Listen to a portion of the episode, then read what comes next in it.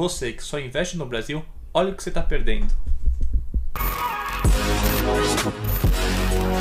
Esse gráfico mostra os ganhos ou perdas das bolsas ao redor do mundo no último ano. Você estando apenas no Brasil, olha o que se deixa para trás: Estados Unidos, Ásia, países nórdicos enfim, como resumo da ópera, diversifique seus investimentos também fora do país. O Brasil não representa nem 5% do PIB mundial. Quando a gente tinha 1% ao mês na renda fixa, era difícil sair dessa mamata. Mas agora, com a Selic em 2% ao ano, a história mudou. E agora, se coloca também no lugar de um investidor estrangeiro. Você colocaria todo o seu patrimônio no Brasil com tantas incertezas? Será que faz sentido concentrar tudo num país como esse?